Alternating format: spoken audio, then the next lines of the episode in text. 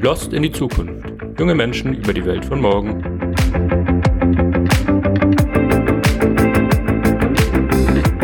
Hallo und herzlich willkommen zu Lost in die Zukunft, dem Zukunftspodcast von jungen Menschen über die Welt von morgen. Vielen Dank, dass ihr zuhört. Mein Name ist Michi Schlegel und ich bin der Host dieses Podcasts, in dem ich ab und zu mit jungen Menschen über Themen spreche, die sich zurzeit im Begriff sind zu verändern, von denen aber noch niemand so richtig weiß, wo es eigentlich mit ihnen hingeht. Mein heutiger Gast in der zweiten Folge heißt Kara und mit ihr spreche ich über Ökologie und das Klima. Hallo Kara, danke, dass du dir die Zeit nimmst. Ja, hi, danke, dass ich da sein darf auch. Ja, freut mich sehr, dass du da bist. Wir wohnen ja auch in derselben WG, deswegen ähm, mussten wir jetzt keine großen Sprünge machen, um uns zu treffen, um diesen Podcast aufzunehmen. Und deswegen haben wir uns auch schon oft über das Thema unterhalten, weil ich glaube, wir uns beide ziemlich stark dafür interessieren. Erzähl kurz, was du ansonsten so machst. Daraus erklärt sich ja, glaube ich, auch ein bisschen dein Interesse für das ganze Thema. Also ich stecke gerade mitten in meinem, oder eher gegen Ende meines Bachelorstudiums Geoökologie. Das Studium sagt nicht so vielen Leuten was. Das ist ein sehr interdisziplinäres Studium ähm, in den Umwelt-Naturwissenschaften. Das setzt sich vor allem zusammen aus Biologie, Chemie, hat aber auch Teile von Physik, Geografie, Bodenkunde, sowas drin. Also ein bisschen von allem, was cool ist. Und das habe ich auf jeden Fall aus Interesse gewählt, diesen Studiengang, weil ich mich sowieso sehr für dieses Thema begeistere und mir das einfach sehr wichtig ist. Es ist ja auch ein Thema, das unsere Generation einfach sehr prägt. Und daher kommt es auch häufig dazu, dass meiner Freizeit dann zum Beispiel mit mich auf der Couch noch versacke und ja, über sowas philosophiere. Ja, genau. Bevor wir aber tiefer in das Thema auch in dieser Podcast-Folge einsteigen, geht es erstmal los mit der Einstiegsrubrik des Podcasts.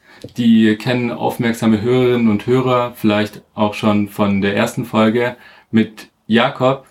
Die Einstiegsrubrik heißt Was würdest du tun, wenn? Und darin stelle ich jedem meiner Gäste und jeder meiner Gästinnen eine Was würdest du tun, wenn Frage.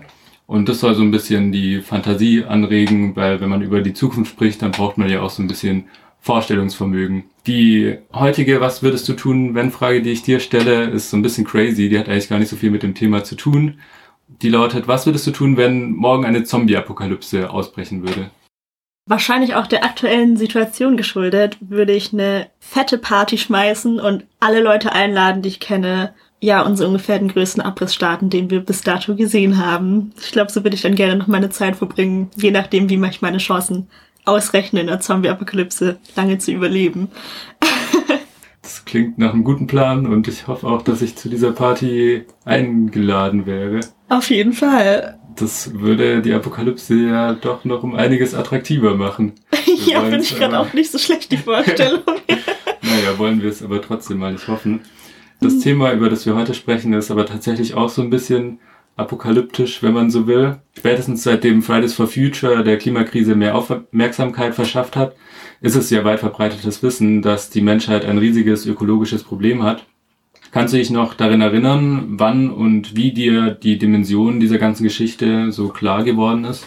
Also ich glaube, ich war sowieso schon immer sehr empfänglich für diese Thematik aber wenn ich so überlege, was mich wirklich dann reingekickt hat, war, glaube ich, damals meine Präsentationsprüfung in der Schule mhm. noch. Die hatte ich über Vegetarismus und Veganismus gemacht und habe mich dann da natürlich auch mit den ökologischen Auswirkungen, den Umweltproblemen, die sich dadurch aufzeigen, beschäftigt und das hat mich dann richtig reingezogen, weil ich dann eben mhm. gesehen habe, wie viele Probleme schon aus dem reinen Aspekt unserer Ernährung und Landwirtschaft entstehen. Mhm. mhm. Und das ist hier nur einer von vielen Aspekten, die zu diesem Problem, also natürlich ein sehr, sehr großer, ja. aber auf jeden Fall nicht der einzige Aspekt, der in diese Problematik mit einfließt. Und ab dem Zeitpunkt bin ich immer tiefer in dieses Loch hinabgesunken, ja. das ziemlich bodenlos ist, würde ich sagen. Hm. Da gibt's ja. immer, immer mehr. Wenn ich darüber nachdenke, wie das bei mir so war, dass ich angefangen habe, mich für das Thema zu interessieren und dann auch immer stärker, war es auch so, dass ich irgendwie immer schon ja einfach eine Affinität hatte irgendwie zur Natur mhm. und zu solchen Themen im Allgemeinen und mich dann irgendwie langsam immer mehr damit auch beschäftigt habe, was die Klimakrise ist und was sie bedeutet für uns als Menschheit. Und da habe ich einmal ein Interview gesehen mit dem amerikanischen Linguisten Noam Chomsky, das ist neben seiner Arbeit als Linguisten ein Aktivist und ein öffentlicher Intellektueller in Amerika. Und in diesem Interview hat er gesagt, You and your generation are going to have to make a decision now as to whether organized human life will continue on Earth. Und das hat mich damals irgendwie schon so ein bisschen geflasht, weil ich erstmal gedacht habe, okay, krass, irgendwie schon übertrieben, was er da sagt. Und im nächsten Moment habe ich aber realisiert, dass da schon noch was dran ist. Ja, wirkt so übertrieben und so weit hergeholt ist es halt eigentlich gar nicht. Ja, das Thema ist ja irgendwie super komplex und eigentlich auch viel zu riesig für eine einzige Podcast-Folge. Trotzdem würde ich zu Beginn gerne versuchen aufzuzeigen, wie zahlreich und riesig eigentlich unsere ökologischen Krisen sind und dass die Klimakrise nur eine davon ist. Was sind denn andere Beispiele für Herausforderungen, denen wir in der Hinsicht zurzeit gegenüberstehen? Puh, also da gibt es eine Riesenliste. Mhm. Ähm, das fängt an bei dem Verlust an Biodiversität, den wir gerade erleben, dem krassen Artensterben. Wir befinden uns ja auch in einem aktuellen Massenaussterbenereignis. Mhm. Geht weiter mit Abschmelzen der Eismassen, dem Rückgang von Permafrost, dem Ankommen an den Grenzen unserer nur begrenzt verfügbaren Ressourcen, ob das mhm. jetzt mhm. Phosphor ist oder Sand, Böden, Fischbestand, fossile Brennstoffe, die eben auch sich nicht in unserer Generation noch erneuern lassen. Mm, mm. Versauerung der Meere. Das ist eine Liste, die endlos weiterführbar ist und sind eben auch Herausforderungen, die nicht kommen, sondern in denen wir halt schon aktuell stecken. Manchmal auch überfordernd, sich über diese riesige Liste und diese Dimensionen Gedanken zu machen, aber ich finde, man muss es sich ab und zu mal vor Augen führen, weil das ist ja die Realität, mit der wir konfrontiert sind. Die Klimakrise ist schon die unserer ökologischen Krisen, die in der Öffentlichkeit am meisten Aufmerksamkeit bekommt. Spätestens seit Fridays for Future. Und ich finde, sie steht auch stellvertretend für alle anderen ökologischen Krisen, weil sie sehr stark zusammenhängt, auch mit den anderen. Also sie sorgt zum Beispiel für Dürren und Extremwetterereignisse in Teilen der Welt, für Waldbrände zum Beispiel oder zum Beispiel auch zu einer Versauerung der Meere, wodurch Arten sterben wie Korallen vor Australien und so weiter und so fort. Also diese Liste ließe sich auch noch viel länger fortführen. Und deshalb aber auch, um unserem Gespräch ein bisschen Struktur und Fokus zu geben, möchten wir uns vor allem auf die Klimakrise konzentrieren. Ich denke mal, alle Hörerinnen und Hörer werden so ein bisschen mit der Problematik schon vertraut sein. Willst du trotzdem nochmal den Treibhauseffekt aus einer wissenschaftlichen Perspektive erklären? Ja, gern. Also ich versuche das mal so gut zu erklären, wie ich das kann. Im Treibhauseffekt wird ja die Atmosphäre gleichgesetzt mit einem Treibhaus, einem Gewächshaus sozusagen. Und wir haben eine kurzwellige Strahlung, die von der Sonne hier ankommt und ungehindert in das Treibhaus eindringen kann. Die Erdoberfläche absorbiert dann einen Großteil der Photonen der ankommenden Strahlung und erwärmt sich dadurch. Und von dort kann dann entweder indirekt durch die erwärmte Luft oder auch direkt Wärme nach oben äh, elektromagnetisch abgestrahlt mhm. werden. Die vom Erdboden zurückgestrahlte Energie ist dann zum größten Teil langwellige Infrarotstrahlung und für die ist das Treibhaus, also die Atmosphäre, weniger durchlässig. Und dadurch, dass diese Treibhausgase diese Infrarotstrahlung absorbieren und wieder emittieren, wird eben die Gleichgewichtstemperatur als eine Folge erhöht. Und da ist aber jetzt auch wichtig, dass wir unterscheiden zwischen dem natürlichen Treibhauseffekt an sich, den es sowieso gibt, der nämlich super, super wichtig ist, weil ja. ohne den wir ungefähr minus 18 Grad Celsius auf der Erde hätten und mit dem haben wir plus 15 als Durchschnittstemperatur. Wow. Also schon entspannter mit Treibhauseffekt, ja. würde ich sagen. Und auf der anderen Seite haben wir einen anthropogenen Treibhauseffekt mhm. in der Situation, in der wir gerade sind, wo wir Menschen eben super viele Treibhausgase zusätzlich in die Atmosphäre mhm. freisetzen und dadurch eben diese Gleichgewichtstemperatur noch stark verändern. Und genau nochmal so vielleicht als Zeitinfo so die wichtigsten Treibhausgase sind Wasser, CO2, also Kohlenstoffdioxid, Methan, Lachgas, Fluorkohlenwasserstoffe oder Ozon.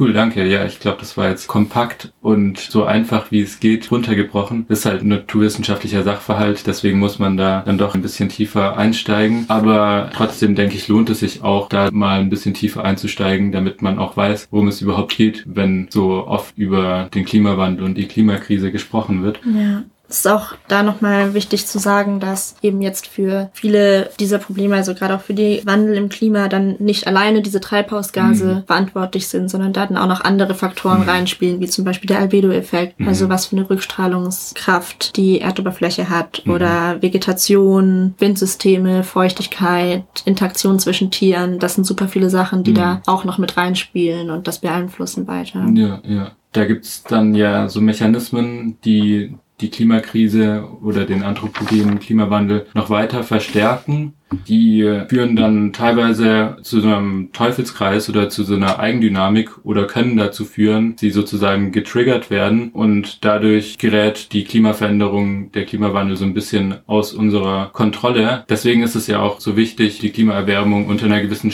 Welle zu halten, damit eben diese Eigendynamiken nicht allzu häufig getriggert werden, hoffentlich in der Zukunft. Kannst du uns einige dieser Mechanismen äh, nennen und erläutern, was passiert dabei? Ich glaube, ein sehr, sehr bekanntes Beispiel sind da die auftauenden Permafrostböden. Mhm. Davon müssten auch viele schon was mitbekommen haben. Ich meine, bei diesen Tipping Points geht es sehr viel darum, dass es einen hinführenden Prozess gibt und an dem Punkt des Tipping Points eben nur noch ein geringer äußerer Einfluss stattfinden muss, um dann direkt in einen komplett neuen Zustand zu versetzen, der mhm. auch eben irreversibel sein kann. Was ja genau der Grund ist, warum wir das auf jeden Fall vermeiden sollten. Ja. Bei Permafrostböden ist das Thema zum Beispiel, dass wenn der komplett aufgetaut ist, die Mikroorganismen, die darin lagernden Fossilreste eben zu zersetzen und dadurch würden dann eben sehr, sehr große Mengen an Kohlenstoffdioxid und Methan vor allem freigesetzt werden. Diese Gase wiederum fördern natürlich weiter die globale Erwärmung, was wieder mehr Permafrost zum mhm. Abschmelzen bringt. Also es passiert ja auch gerade schon alles. Ja, ja.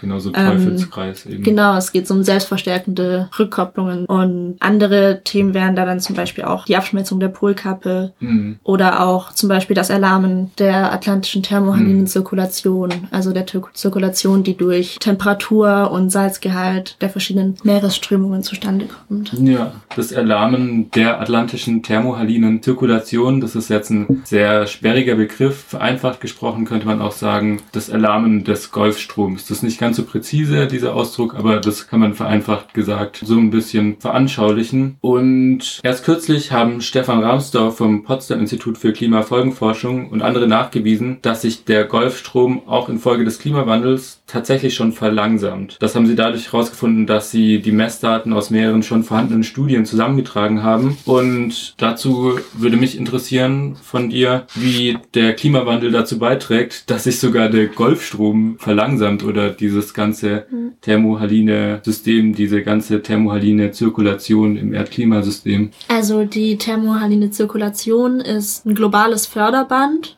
also zieht sich um den ganzen Globus. Mittlerweile wurde das eher sogar durch den Begriff meridionale Umweltzirkulation abgelöst. In dem Wort thermohaline Zirkulation steckt ja Temperatur und Salz. Das hat viel mit äh, Temperatur- und Salzgehaltsunterschieden in den verschiedenen Wasserschichten zu tun. Allerdings spielt auch der Wind tatsächlich eine wichtige Rolle, äh, weswegen das jetzt eher abgekürzt MOC genannt wird. Angetrieben wird diese Zirkulation, wie gerade gesagt, durch Temperaturunterschiede, Salzunterschiede und Wind.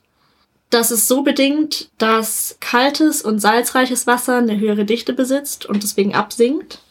Das passiert dann im Nordatlantik da kommt das warme Wasser als sozusagen der Golfstrom nach oben, kühlt dann an der Polkappe ab, das Wasser gefriert, da wird dann das Salz freigesetzt äh, und das neue kalte salzreiche Wasser sinkt in die Tiefe ab.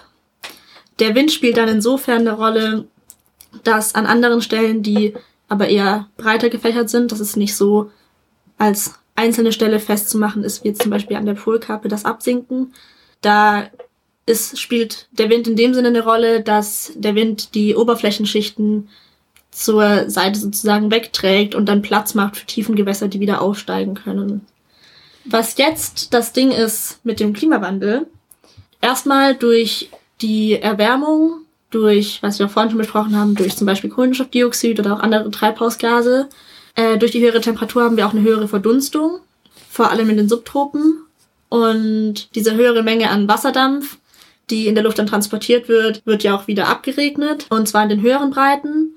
Da entweder direkt in den Nordatlantik oder eben durch Zufluss dann. Was heißt, wir haben einen höheren Süßwassereintrag. Gleichzeitig wird die Temperatur des Oberflächenwassers erhöht und es schmelzen mehr Eismassen an der Polkappe ab. Was heißt, wir haben nochmal einen höheren Eintrag an Süßwasser. Durch diesen höheren Eintrag und diese erhöhte Temperatur von dem Wasser besitzt das Wasser eine geringere Dichte, was dieses Absinken an der Polkappe stört. Was heißt, dass diese gesamte Zirkulation dadurch eben verlangsamt. Der Golfstrom kühlt dadurch dann ab. Also der Golfstrom ist die warme Zufuhr nach oben in Richtung Polkappe, der bestimmte Teil dieser Zirkulation. Und das wird dann eben langsamer und kühlt ab.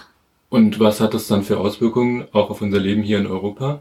Der wird gesehen als die Hauptursache für Veränderungen in der Sommerzirkulation der Atmosphäre hier über Europa. Mhm. Und zum Beispiel, wenn der jetzt sich verlangsamt, dann wird erwartet, dass wir mehr Hitzewellen in Europa haben, vor allem eine Zunahme von Stürmen in Zentraleuropa mhm. und auch einen sehr viel höheren Meereslevelanstieg an der Ostküste in den USA. Also schon einige wichtige Auswirkungen, die unser Klima hier stark beeinflussen würden. Bei einer noch, noch, noch stärkeren Abkühlung würde das dann natürlich auch dazu führen, dass die angrenzenden Landmassen abgekühlt werden. Aber jetzt bei so mhm. diesem Verlangsamen und es wird halt langsam ein bisschen kühler, da führt es tatsächlich erstmal nicht zu einer Abkühlung, mhm. sondern eher zu solchen Hitzewellen. Wetterveränderungen und Klimaveränderungen finden ja auf der ganzen Welt statt. Global finden wir auch sehr viele verschiedene Zonen, in denen sich Klima- und Wetterveränderungen unterscheiden. Was bedeutet der Klimawandel auch für andere klimaspezifischen Zonen auf der ganzen Welt und wie ist das überhaupt alles so aufgeteilt? Also die Welt lässt sich ganz gut aufteilen anhand von Charakterisierungen von sogenannten Biomen, von mhm. Ökozonen. Das sind Gemeinschaften dann, die klassifiziert werden anhand von der dominierenden florierenden Vegetation zum Beispiel oder Anpassungen von Organismen, mhm. die an diese spezielle Umwelt angepasst sind, von den klimatischen Bedingungen dort. Die sind dann charakterisiert an zum Beispiel Biodiversität, Produktivität, mhm. Erde und genau wie gerade gesagt klimatischen Faktoren. Und was sehr, sehr, sehr interessant ist, momentan finden wir, dass sich diese Biome oder diese Charakterisierungen von diesen Biomen verschieben mit fast einem halben Kilometer pro Jahr. Wow. Ja. Was super absurd ist. Zum Beispiel, wenn wir dann auch an Schutzgebiete denken von, ich weiß nicht, dem Panda nehmen wir den als Beispiel. Mhm. Wir haben ein Schutzgebiet mhm. von einem Panda, aber die Bedingungen, unter denen der Panda am besten lebt, sein Biom wandert, dann ist dieses Schutzgebiet in 100 Jahren nicht mehr dort, wo es vielleicht eigentlich mhm. sein sollte, wo der mhm. Panda gut leben kann. Und das ist tatsächlich auch ein Ding, dass nur 8% von allen Schutzgebieten mhm. tatsächlich eine Resistenzzeit, also eine Zeit, in der sie noch weiter so genau bestehen, mhm. haben nur 8% eine Erwartungszeit von über 100 Jahren, ja, dass sie wirklich ja. an diesem Ort bleiben. Und ja, ich meine, was macht dieses Wissen so? Das gibt uns halt irgendwie einen Anhaltspunkt, was wir denn wohl machen müssen. Wir stecken ja schon mitten in dieser Krise drin. Mhm. Wir können diese Krise nicht mehr verhindern. Wir können nur noch das Beste tun, was wir können. So, wir können nicht mehr alles mhm. verhindern. Das mhm. passiert alles schon. Wir haben schon diese Bewegung. Und jetzt können wir eben schauen, wie gehen wir am besten damit um. Natürlich müssen wir noch kämpfen, dass das alles so weit eingedämmt wird wie möglich. Das hat mhm. überhaupt gar nichts damit zu tun, zu resignieren oder sonst irgendwas. Mhm. Darauf möchte ich gar nicht hinaus. Sondern mit diesem Wissen, dass wir schon in dieser Bewegung sind, das hilft uns, unsere Antwort anzupassen, wie wir damit mhm. umgehen. Und zum Beispiel, dass wir wir helfen werden müssen, Arten zu migrieren, weil nicht alle Arten schnell genug wandern können. In der Vergangenheit der Erdgeschichte war es dann halt so, wenn das Klima sich stark verändert hat, dann sind die Arten ja eher gewandert und woanders mhm. hingegangen, mhm. als dass sie ausgestorben sind. Und gerade geht halt alles viel zu schnell. Ja, ja. Da sterben sie aus. Und deswegen müssen wir ihnen helfen, da schneller zu migrieren und neu zu kolonisieren und auch Arten wieder, wieder neu einbringen, die vor Ort ausgestorben mhm. sind. Mhm. Wieder versuchen, Ökosysteme zurück zurück zu verwildern, also dass sie wieder zu einem selbsterhaltenden System werden, dass wir zum Beispiel Top-Prädatoren wieder mit einführen, weil ja viele Ökosysteme gar nicht mehr auf eine natürliche Art und Weise funktionieren, wie sie sollen. Was sind Top-Prädatoren? Wäre das dann sowas wie der Wolf, der ja teilweise hier in Deutschland wieder in Wäldern ausgebildet wird? Zum Beispiel. Zusätzlich zu den Auswirkungen, die die Klimakrise haben wird auf Ökosysteme und auf Arten, wird die Klimakrise ja auch immense Auswirkungen haben auf uns als Menschheit. Die Dürren führen dann eben zu Nahrungsmangel oder oder zu Wassermangel in Teilen der Erde und dann voraussichtlich auch zu Fluchtbewegungen, vor allem aus dem globalen Süden äh, in den globalen Norden. Also da gehört nicht so viel Fantasie dazu, sich das vorzustellen, dass es halt passieren wird. Oder eben, wie wir vorher schon besprochen haben, zu mehr extremen Wetterereignissen oder der Anstieg des Meeresspiegels, der dann dazu führt, dass Küstenstädte in Zukunft nicht mehr bewohnbar sein werden oder nur noch unter den Umständen, dass wir eben ganz viele Anstrengungen machen, machen, um die bewohnbar zu halten sozusagen. Ja, und dieses ganze Thema Klimawandel, unsere multiplen ökologischen Krisen, die sind ja wirklich inzwischen irgendwie schon ins kollektive Bewusstsein sozusagen vorgedrungen. Also man weiß es eigentlich, die Entscheider in der Wirtschaft und in der Politik wissen das und sehr, sehr viele Menschen. Trotzdem verändert sich immer noch so wenig in der Art irgendwie, wie wir wirtschaften, konsumieren, wohnen, von A nach B kommen und so weiter. Unterm Strich pusten wir also global und auch hier in Deutschland immer noch zu viele Treibhausgase in die Luft. Also die Hörerin oder der Hörer merkt jetzt vielleicht, wir kommen so langsam so ein bisschen auf diese gesellschaftliche Ebene dieser ganzen Thematik. Was denkst du, woran liegt es, dass sich immer noch zu wenig ändert? Also es ist super traurig, auch nochmal anknüpfend an, was du gerade gesagt hast. Es gibt ja jetzt schon Leute, die sterben aufgrund von Klimafolgen. Mm, es gibt mm. jetzt schon Menschen, die deswegen flüchten. Es ist verrückt eigentlich, dass in der Welt, in der wir heutzutage so vernetzt sind, die Dinge, glaube ich, trotzdem noch so weit weg erscheinen. Ich glaube, mm. es ist sehr leicht, hier im Alltag noch das von sich wegzulügen. Ich meine, wir sind ja auch in unserer kleinen Blase, die da versucht, sehr bewusst damit umzugehen und Lebensweisen anzupassen. Aber ich glaube, dass dass es eben sehr leicht ist, noch die Augen davor zu verschließen, mhm. weil wir hier eben in einer sehr, sehr privilegierten Situation sind. Klar, wenn wir die Augen öffnen, wir auch jetzt schon merken, dass es selbst uns hier auch schon betrifft, wenn mhm. wir mal das Wetter angucken. Mm, ja, aber ich glaube, so, so krass präsent, dass keiner mehr das ausblenden kann, ist es halt auch noch nicht. Und ja. Genau, und ich glaube auch, abgesehen von dem Augenverschließen, dass bei vielen Leuten, die sich dessen bewusst sind, schon auch fast wieder so eine Resignation mitspielt. Mhm. Ich glaube, das ist super individuell, aber es gibt echt so viele verschiedene Gründe, auch wieder das von sich wegzuschieben, mhm. weil es ungemütlich ist oder halt doch nichts zu tun, weil es ist eh schon so schlimm, so, weil ich denke, viele von uns kennen dieses, ja, dieses bodenlose Loch, in das wir fallen können, wenn wir uns wirklich mal in diese Problematiken einlesen, weil es mhm. scheint halt aussichtslos. Es scheint aussichtslos auf das, es kann schnell unmöglich scheinen. Es halt wichtig, dass wir uns immer wieder in den Kopf rufen, dass klar unmöglich ist, alles rückgängig zu machen, ja. aber nicht unmöglich, es noch besser zu machen und nicht unmöglich, das Verhalten trotzdem noch zu ändern. Ja, ich ja. glaube halt auch, dass weil das so ein überwältigendes, überforderndes Thema ist, ist es für viele Leute auch angenehmer, das so ein bisschen zu verdrängen im Alltag, weil es ja einfach ein unangenehmes Thema ist und man da ganz schnell irgendwie auch schlechte Laune bekommt, wenn man sich mhm. sehr viel damit beschäftigt. Nichtsdestotrotz ist es die Realität, die uns früher oder später einholt, wenn wir dem nicht vorbeugen, beziehungsweise die uns ja auch schon eingeholt hat, aber die uns noch krasser einholen wird in der Zukunft, wenn wir dem nicht vorbeugen. Womit auch versucht wird, Menschen irgendwie da so für diesen Kampf zu gewinnen, zu sagen, mhm. hey, es geht ja auch um uns so, es sterben nicht nur Arten, sondern es geht auch einfach um uns als Spezies, um unser mhm. Fortbestehen. Falls Menschen Kinder gerne haben möchten, das Leben dieser Kinder, das Leben dieser Enkelkinder. Aber auf der anderen Seite, womit nehmen wir uns denn überhaupt als Spezies das Recht raus, es allen anderen auch noch zu verkacken? Wie meinst du das? Wir haben uns künstlich zu diesem alldominierenden Omnivoren hochgearbeitet. Aber nur weil wir jetzt irgendwie an dieser Stelle stehen, heißt das ja nicht, dass wir die moralische Übermacht haben, tatsächlich darüber zu bestimmen, dass so viele Arten aussterben. So, womit nehmen wir uns das raus, dass es okay ist, in dieser Verantwortung zu stehen? Ich kann den Gedanken sehr gut nachvollziehen. Ich finde es nur ein bisschen schwierig, dann immer sozusagen die Menschheit als Ganzes so als Kollektiv, als wäre es ein einziges Wesen sozusagen zu konzeptualisieren. Ich glaube, mhm. und das ist vielleicht auch ein ganz guter Übergang zu einer nächsten Frage. Ich glaube, es hat auch viel mit Systemen zu tun, also wie Systeme funktionieren und wie auch die Art, wie wir zusammenleben und die Art, wie wir wirtschaften gerade funktioniert. Da gibt es ja auch in der Klimabewegung den sehr populären Slogan System Change, not, not climate, Change. change. Ich finde intuitiv den Spruch sehr attraktiv und kann da viel damit anfangen. Trotzdem muss man sich, denke ich, da auch die Frage stellen, von welchem System ist da die Rede, wenn man sagt System Change, not Climate Change. Welches System möchte man ändern und was macht dieses System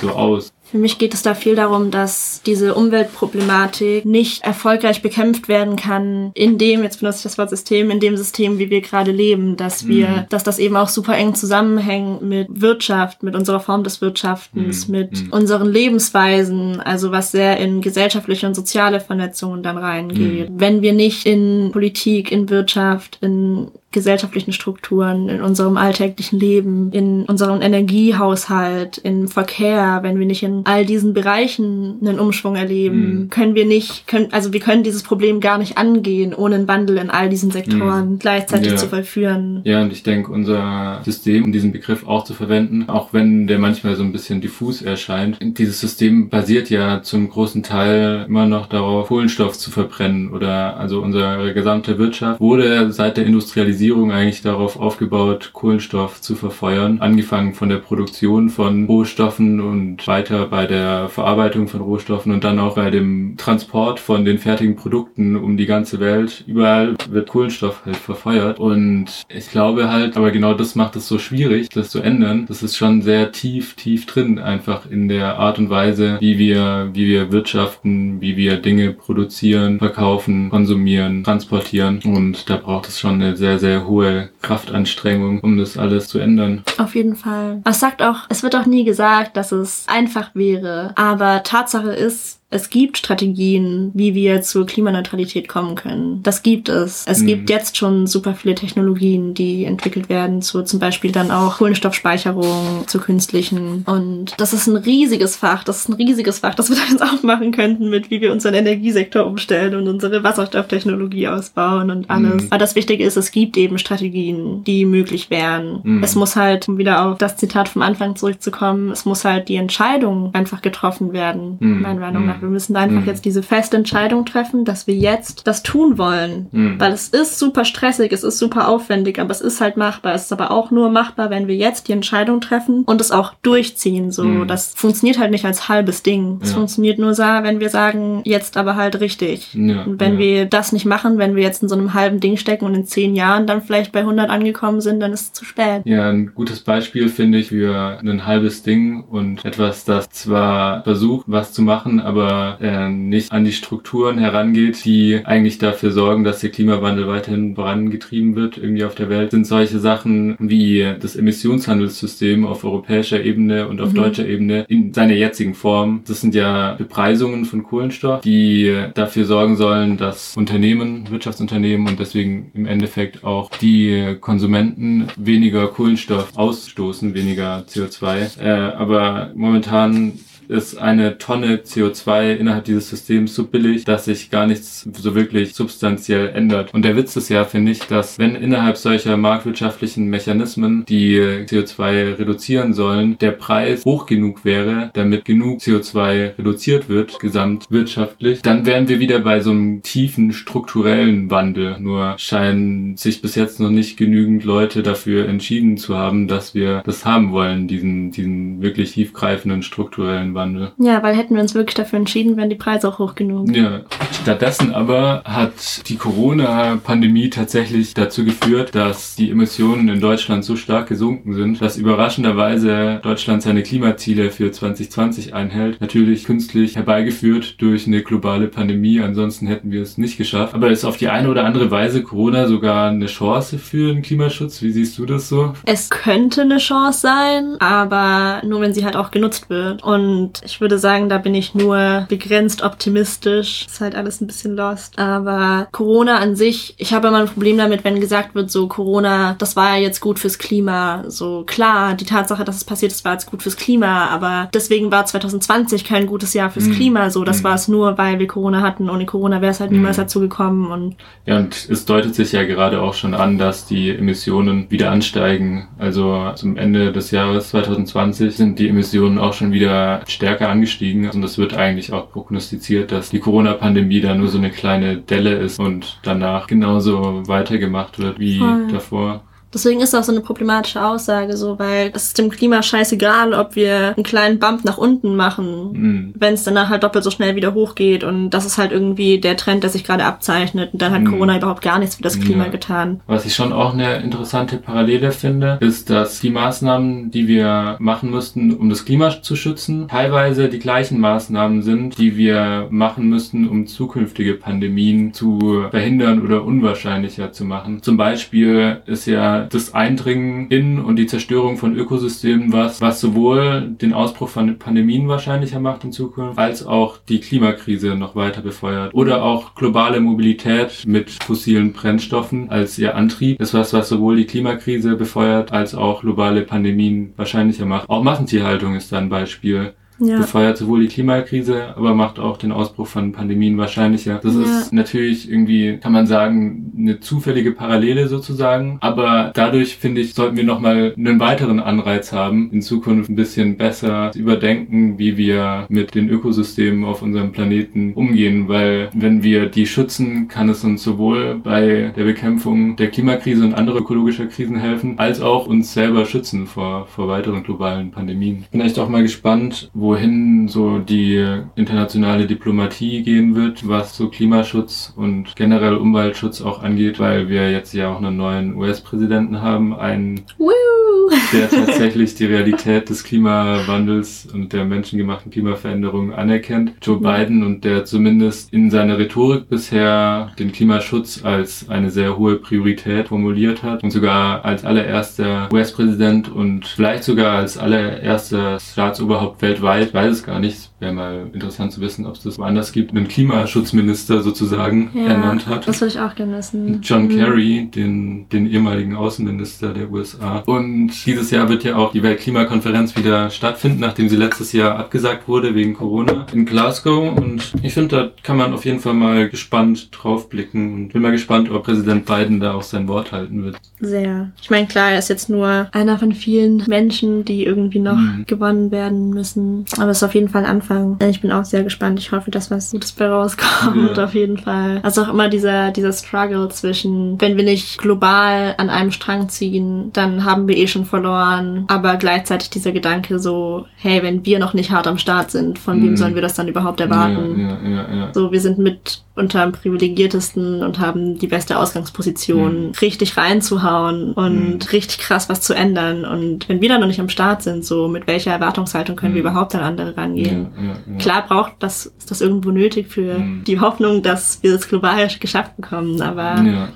immer ein sehr großes Problem mit dieser Erwartungshaltung, weil ich das Gefühl habe, dass das auch bei sehr vielen Leuten eher wieder zur Lethargie führt. So. Ja, ich glaube auf jeden Fall, dass wir auch Vorreiter brauchen international und gerade mächtige Staaten wie die USA, aber auch wie Deutschland können da bestimmt eine Vorreiterfunktion einnehmen. Ja. Aber ich glaube im Endeffekt brauchen wir trotzdem auf jeden Fall allgemeinverbindliche Regeln, an die sich alle halten müssen, durch ja. Diplomatie herbeigeführt. In der Politikwissenschaft, jetzt bringe ich wieder meinen einen Politikwissenschaftsfakt pro Folge, mal schauen, ob sich das weiter durchziehen wird, ähm, nennt man sowas wie die Klimakrise ein Problem des kollektiven Handelns. Ich glaube, das zeigt man zum Beispiel in der Wirtschaftswissenschaft oder in mhm. anderen Sozialwissenschaften auch, weil dadurch, dass wir halt immer noch im Datensystem leben, das sich zusammensetzt aus Nationalstaaten, die schon ein gutes Stück egoistisch handeln, kein einzelner Staat sich dazu veranlasst fühlt oder das auch attraktiv finden würde, jetzt als einzelner krasse Klimaschutzmaßnahmen durchzusetzen, wenn am Ende die Folgen des Klimawandels alle gleich stark treffen. Also da will niemand der eine Arsch sein, der sich den Arsch aufgerissen hat, während alle anderen nichts nichts gemacht haben ja. und am Ende kommt doch nichts mehr rum. Ja, war auch irgendwie eine Einstellung, die ins Nichts führt. So. Aber ich hab's da echt auch vorhin gedacht, so, es wäre eigentlich fast cool, Jakob heute nochmal am Start zu haben, um das nochmal dann ein bisschen die Psychologie davon zu gehen. Ja. Gerade auch, wenn wir vorhin auf dem kleinräumigen Bereich des Individuums mhm. genau darüber gesprochen haben, so ja. was das für ein Vorgang ist in der Psyche, mhm. der dich dann immer eher zum, ich meine, objektiv betrachtet, so Handeln ist ja immer besser. Mhm. Aber es gibt so viele Faktoren, die dann doch irgendwie immer zurückziehen. Ja, ich mag da immer gerne irgendwie die Synthese aus zwei verschiedenen gegensätzlichen Positionen sozusagen zu ziehen. Mhm. Und ich finde auch da kann man gut eine Synthese zwischen den zwei Positionen machen, zwischen der Position, der Staat ist in der Verantwortung oder alle Staaten sind in der Verantwortung und das Individuum ist in der Verantwortung. Ich finde, das ist gar kein Entweder oder, sondern richtige Veränderung wird dann passieren, wenn halt alle an einem Strang ziehen und da ist sowohl jeder Einzelne gefragt, als ja. auch dann am Ende alle zusammen organisiert in einem Staat. Aber ich glaube, glaube, innerhalb von einem Staat wird keine Veränderung zustande kommen, wenn nicht Einzelne vorangehen. Aber gleichzeitig ja. werden sich auch nicht alle in einer Gemeinschaft ändern, wenn nicht irgendwann auch mal der Staat irgendwie allgemeinverbindliche Regeln festlegt. Ja, das finde ich voll interessant, da auch die Parallele zu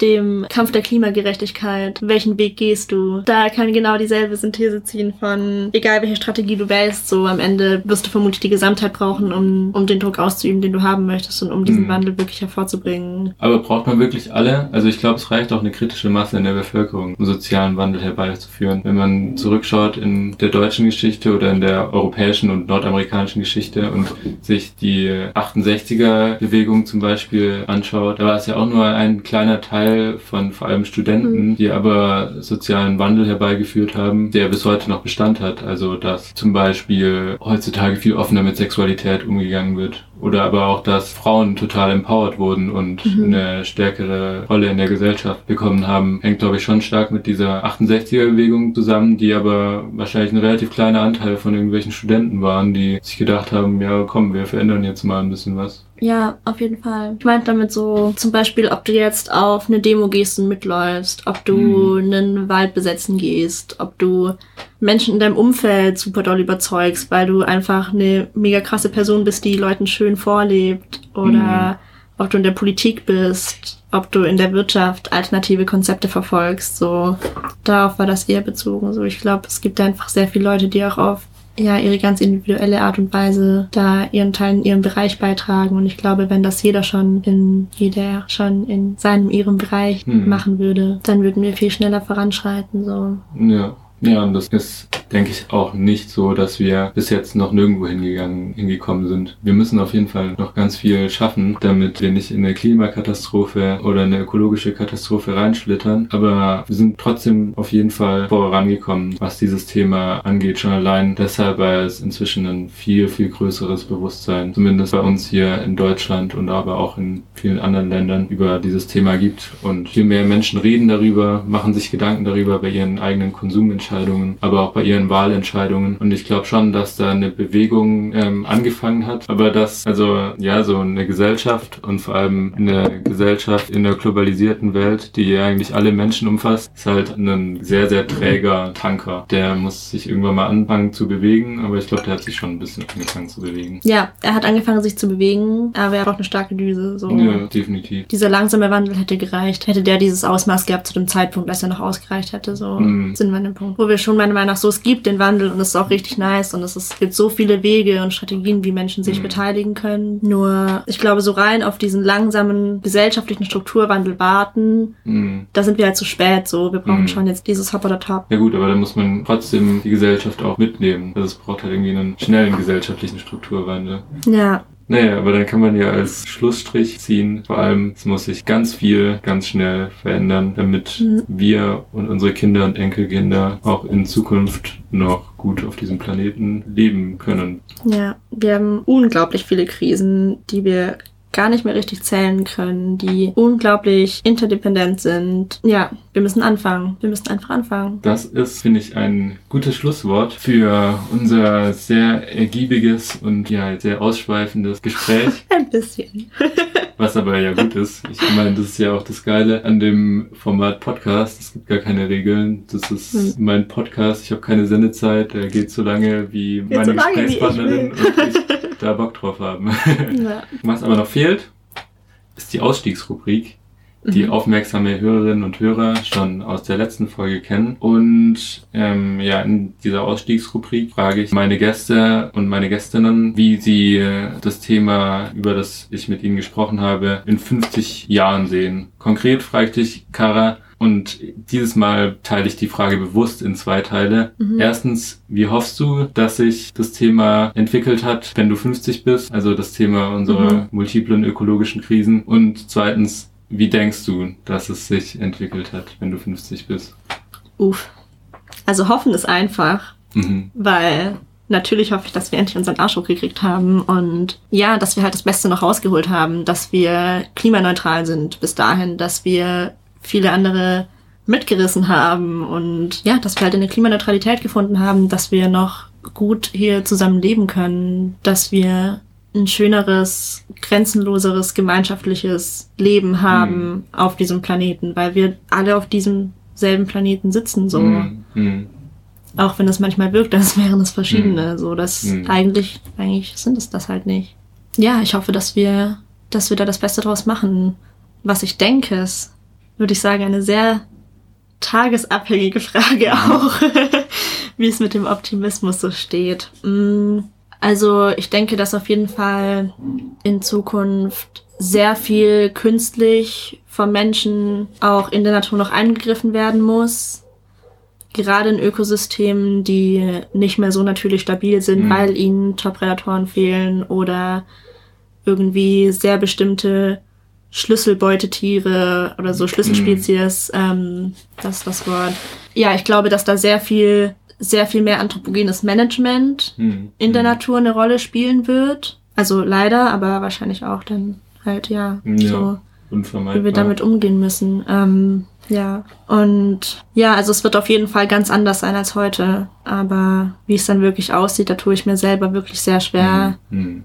Was ich da denke, mir da ein Bild zu zeichnen, weil es halt doch, ja, an einem Tag irgendwie optimistischer, an einem wieder pessimistischer Mhm. aussieht, so. Mhm. Aber ja, ich denke, wir werden anders managen müssen und so. Wir werden, wir werden uns auf jeden Fall anders verhalten müssen, aber werden hoffentlich noch gut leben können, so. Hm. Ich habe einen leichten Optimismus auf jeden Fall rausgehört, auch wenn es manchmal schwierig ist, bei dem Thema optimistisch zu bleiben. Aber ich finde, dass man auf jeden Fall immer optimistisch bleiben sollte. Ja. Ansonsten macht man sich ja nur selber fertig.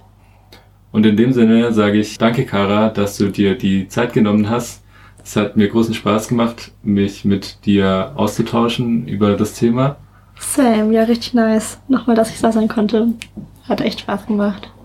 Und dann sage ich auch danke, liebe Hörerinnen und Hörer, dass ihr wieder oder vielleicht auch das erste Mal zugehört habt. Ich hoffe, euch hat es genauso viel Spaß gemacht zuzuhören, wie uns diesen Podcast aufzunehmen. Ihr könnt dem Podcast Lost in die Zukunft inzwischen sogar auf Twitter folgen unter @lostzukunft. Und bei Lob, Kritik und Anregungen könnt ihr mir inzwischen auch gerne eine E-Mail schreiben an lostinDieZukunft@posteo.de. Ich freue mich über jegliche Post. Support, support.